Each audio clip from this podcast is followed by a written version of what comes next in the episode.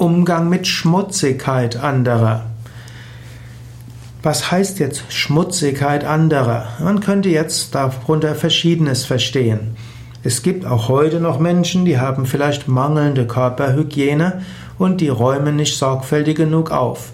Und das ist dann zum Teil eine etwas prekäre Aufgabe, es ist eine sehr sensible Aufgabe, dem Menschen das zu sagen.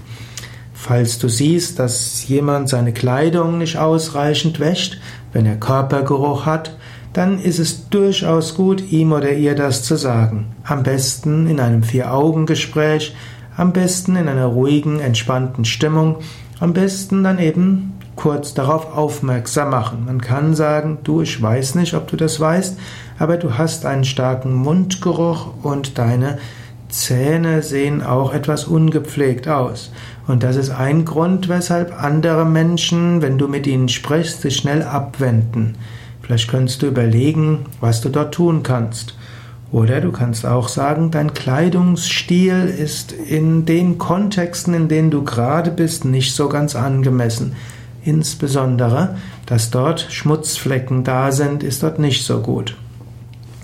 Also in diesem Sinne, im Vier-Augen-Gespräch kannst du das versuchen, dem Menschen zu sagen.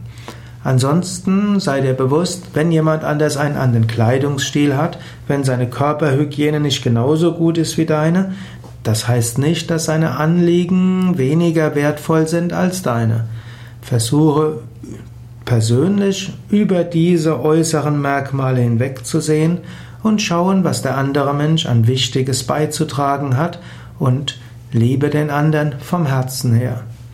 Schmutzigkeit hat heutzutage auch noch eine weitere Bedeutung. Es gibt Menschen, die erzählen schmutzige Witze, sie haben eine schmutzige Ausdrucksweise, also sexuell anzügige Ausdrucksweise. Die musst du nicht dulden. Da hilft es durchaus auch ein klares Wort zu sagen, das kannst du auch in der Öffentlichkeit sagen. Und du kannst sagen, diese Art von Humor und diese Art von Witzen findest du frauenfeindlich und du findest, diese sollte man nicht, mit denen möchtest du nicht in Beziehung geraten. Oder du kannst sagen, das möchtest du nicht, dass in deiner Gegenwart solche Witze gemacht werden.